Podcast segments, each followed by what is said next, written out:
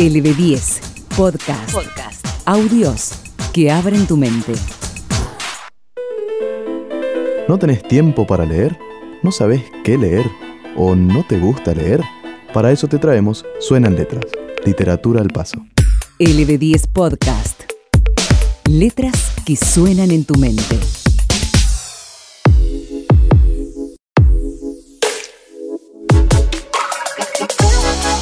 ¡Hey! ¡Hola! Donde sea y cuando quiera que estés.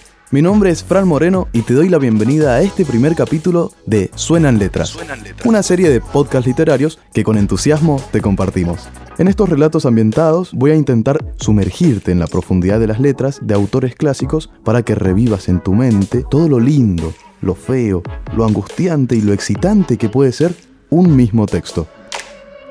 Hoy te traigo un autor argentino que no solo marcó en nuestra literatura, sino también en la de toda la lengua hispana. Estoy hablando del mismísimo Julio Cortázar, a quien seguro ya habías escuchado nombrar por ahí, y uno de sus más conocidos cuentos, titulado Casa Tomada, donde cuenta la historia de dos hermanos que viven solos en una casona grande y antigua en la década del 40, de cómo viven y cómo la mantienen, cuando una serie de sucesos inexplicables y extraordinarios amenaza con echarlos de su tan feliz vivienda. Un relato que hace sentir cómo te pueden arrebatar algo tan importante para uno como es su propio hogar, con la incertidumbre y melancolía que esto pueda conllevar. Cortázar sin duda nos logra transportar todo esto y más por medio de sus letras escritas hace ya tanto tiempo.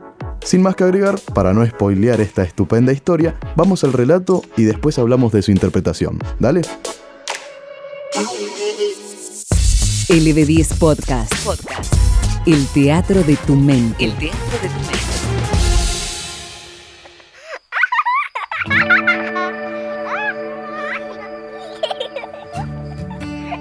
Nos gustaba la casa porque aparte de espaciosa y antigua, hoy que las casas antiguas sucumben a la más ventajosa liquidación de sus materiales, guardaba los recuerdos de nuestros bisabuelos, el abuelo paterno, nuestros padres y toda la infancia. Nos habituamos Irene y yo a persistir solos en ella, lo que era una locura, pues en esa casa podían vivir ocho personas sin estorbarse. Hacíamos la limpieza por la mañana, levantándonos a las 7 y a eso de las 11 yo le dejaba a Irene las últimas habitaciones por repasar y me iba a la cocina. Almorzábamos a mediodía, siempre puntuales, ya no quedaba nada por hacer, fuera de unos pocos platos sucios. Nos resultaba grato almorzar pensando en la casa profunda y silenciosa y cómo nos bastábamos para mantenerla limpia. A veces llegamos a creer que era ella la que no nos dejó casarnos. Irene rechazó a dos pretendientes sin mayor motivo. A mí se me murió María Esther antes que llegáramos a comprometernos. Entramos en los 40 años con la inexpresada idea de que el nuestro, simple y silencioso matrimonio de hermanos, era necesaria cláusula de la genealogía asentada por los bisabuelos en nuestra casa. Nos moriríamos allí algún día Vagos y esquivos primos se quedarían con la casa y la echarían al suelo para enriquecerse con el terreno y los ladrillos. O mejor, nosotros mismos la voltearíamos justicieramente antes de que fuese demasiado tarde. Irene era una chica nacida para no molestar a nadie. Aparte de su actividad matinal, se pasaba el resto del día tejiendo en el sofá de su dormitorio. No sé por qué tejía tanto. Yo creo que las mujeres tejen cuando han encontrado en esa labor el gran pretexto para no hacer nada. Irene no era así. Tejía cosas siempre necesarias.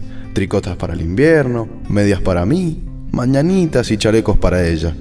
A veces tejía un chaleco y después lo destejía en un momento porque algo no le agradaba. Era gracioso ver en la canastilla el montón de lana encrespada resistiéndose a perder su forma de algunas horas. Los sábados iba yo al centro a comprarle lana. Irene tenía fe en mi gusto, se complacía con los colores y nunca tuve que devolver madejas. Yo aprovechaba esas salidas para dar una vuelta por las librerías y preguntar vanamente si había novedades en literatura francesa. Desde 1939 no llegaba nada valioso a la Argentina. Pero es de la casa que me interesa hablar. De la casa y de Irene. Porque yo no tengo importancia. Me pregunto qué hubiera hecho Irene sin el tejido. Uno puede releer un libro, pero cuando un pullover está terminado, no se puede repetirlo sin escándalo. Un día encontré el cajón de abajo de la cómoda de alcanfor lleno de pañoletas blancas, verdes, lila.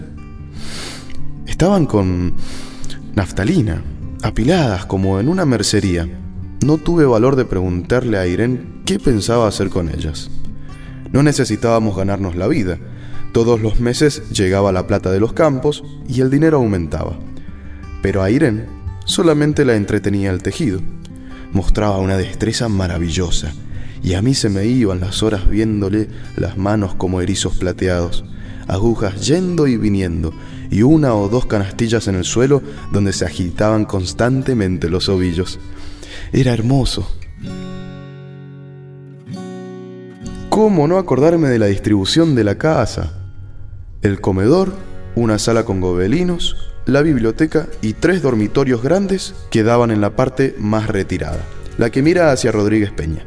Solamente un pasillo con su maciza puerta de roble aislaba esa parte del ala delantera donde había un baño, la cocina, nuestros dormitorios y el living central, al cual comunicaban los dormitorios y el pasillo. Se entraba a la casa por un zaguán con mayólica y la puerta cancel daba al living. De manera que uno entraba por el zaguán, abría la cancel y pasaba al living. Tenía a los lados las puertas de nuestros dormitorios y al frente el pasillo que conducía a la parte más retirada. Avanzando por el pasillo se franqueaba la puerta de roble y más allá empezaba el otro lado de la casa. O bien se podía girar a la izquierda, justamente antes de la puerta, y seguir por un pasillo más estrecho que llevaba a la cocina y al baño. Cuando la puerta estaba abierta, advertía a uno que la casa era muy grande.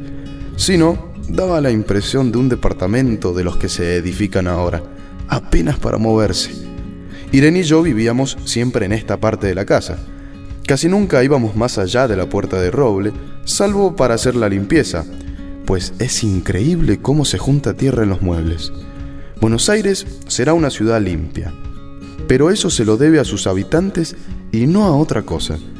Hay demasiada tierra en el aire. Apenas sopla una ráfaga, se palpa el polvo en los mármoles de las consolas y entre los rombos de las carpetas de macramé. Da trabajo sacarlo bien con plumero. Vuela y se suspende en el aire. Un momento después se deposita en los muebles y los pianos. Lo recordaré siempre con claridad porque fue simple y sin circunstancias inútiles. Irene estaba tejiendo en su dormitorio. Eran las 8 de la noche y de repente se me ocurrió poner al fuego la pavita del mate. Fui por el pasillo hasta enfrentar la entornada puerta de roble y daba la vuelta al codo que llevaba a la cocina cuando escuché algo en el comedor o la biblioteca. El sonido venía impreciso y sordo como un volcarse de silla sobre la alfombra o un ahogado susurro de conversación. También lo oí, al mismo tiempo o un segundo después, en el fondo del pasillo que traía desde aquellas piezas hasta la puerta. Me tiré contra la puerta antes de que fuera demasiado tarde. La cerré de golpe apoyando el cuerpo. felizmente, la llave estaba puesta de nuestro lado. Y además, corrí el gran cerrojo para más seguridad. Fui a la cocina, calenté la pavita y cuando estuve de vuelta con la bandeja del mate le dije a Irene, tuve que cerrar la puerta del pasillo. Han tomado la parte del fondo. Dejó caer el tejido y me miró con sus graves ojos cansados. ¿Estás seguro? Asentí. Entonces, dijo recogiendo las agujas, tendremos que vivir en este lado. Yo cebaba el mate con mucho cuidado, pero ella Tardó un rato en reanudar su labor. Me acuerdo que tejía un chaleco gris. A mí me gustaba ese chaleco. Los primeros días nos pareció penoso porque ambos habíamos dejado en la parte tomada muchas cosas que queríamos. Mis libros de literatura francesa, por ejemplo, estaban todos en la biblioteca. Irene extrañaba unas carpetas, un par de pantuflas que tanto la abrigaban en invierno. Yo sentía mi pipa de enebro y creo que Irene pensó en una botella de esperidina de muchos años. Con frecuencia pero esto solamente sucedió los primeros días, cerrábamos algún cajón de las cómodas y nos mirábamos con tristeza. No está aquí. Y era una cosa más de todo lo que habíamos perdido al otro lado de la casa. Pero también tuvimos ventajas. La limpieza se simplificó tanto que aún levantándose tardísimo, a las nueve y media por ejemplo, no daban las once y ya estábamos de brazos cruzados. Irene se acostumbró a ir conmigo a la cocina y ayudarme a preparar el almuerzo. Lo pensamos bien y se decidió esto. Mientras yo preparaba el almuerzo, Irene cocinaría platos para comer fríos de noche. Nos alegramos porque siempre resulta molesto tener que abandonar los dormitorios al atardecer y ponerse a cocinar. Ahora nos bastaba con la mesa en el dormitorio de Irene y las fuentes de comida fiambre. Irene estaba contenta porque le quedaba más tiempo para tejer. Yo andaba un poco perdido a causa de los libros, pero por no afligir a mi hermana me puse a revisar la colección de estampillas de papá y eso me sirvió para matar el tiempo. Nos divertíamos mucho, cada uno en sus cosas, casi siempre reunidos en el dormitorio de Irene, que era más cómodo. A veces Irene decía, Fíjate este punto que se me ha ocurrido. ¿No da un dibujo de trébol? Un rato después era yo el que le ponía ante los ojos un cuadradito de papel para que viese el mérito de algún sello de Eupen y Malmedy. Estábamos bien y poco a poco empezábamos a no pensar. Se puede vivir sin pensar. Cuando Irene soñaba en altavoz, yo me desvelaba enseguida. Nunca pude habituarme a esa voz de estatua o papagayo voz que viene de los sueños y no de la garganta. Irene decía que mis sueños consistían en grandes sacudones que a veces hacían caer el cobertor. Nuestros dormitorios tenían el living de por medio, pero de noche se escuchaba cualquier cosa en la casa. Nos oíamos respirar, toser, presentíamos el ademán que conduce a la llave del velador, los mutuos y frecuentes insomnios. Aparte de eso, todo estaba callado en la casa. De día eran los rumores domésticos, el roce metálico de las agujas de tejer, un crujido al pasar las hojas del álbum filatélico. La puerta de roble, creo haberlo dicho, era maciza. En la cocina y el baño, que quedaban tocando la parte tomada, nos poníamos a hablar en voz más alta o Irene cantaba canciones de cuna. En una cocina hay demasiado ruido de losa y vidrios para que otros sonidos irrumpan en ella. Muy pocas veces permitíamos allí el silencio, pero cuando tornábamos a los dormitorios y al living, entonces la casa se ponía callada y a media luz. Hasta pisábamos más despacio para no molestarnos. Yo creo que era por eso que de noche, cuando Irene empezaba a soñar en alta voz, me desvelaba enseguida.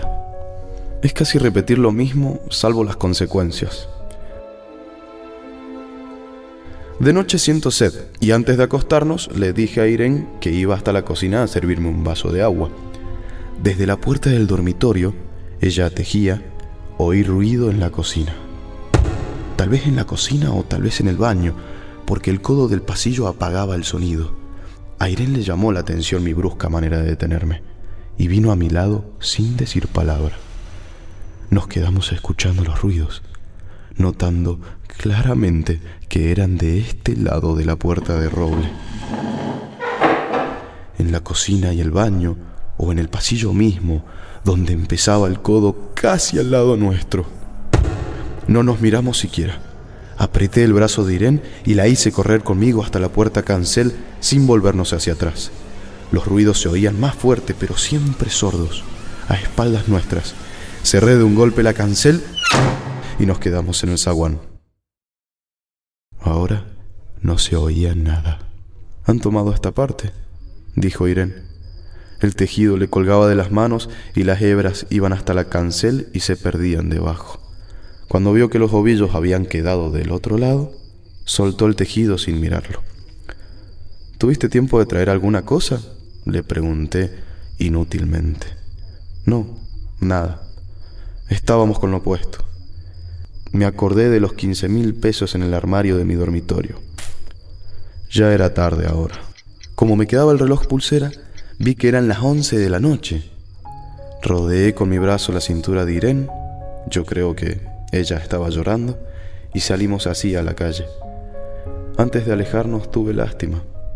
Cerré bien la puerta de entrada y tiré la llave a la alcantarilla. No fuese que a algún pobre diablo se le ocurriera robar y se metiera en la casa, a esa hora y con la casa tomada.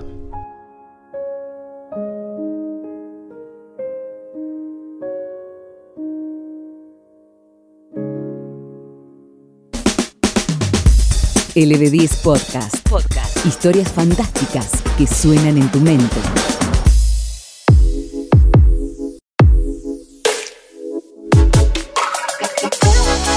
¡Wow! ¿Te gustó? Eso fue Casa Tomada, de Julio Cortázar. Fue en 1945, cuando una pesadilla hizo despertar de un salto a Cortázar. De ahí se sentó y escribió este cuento de una sentada.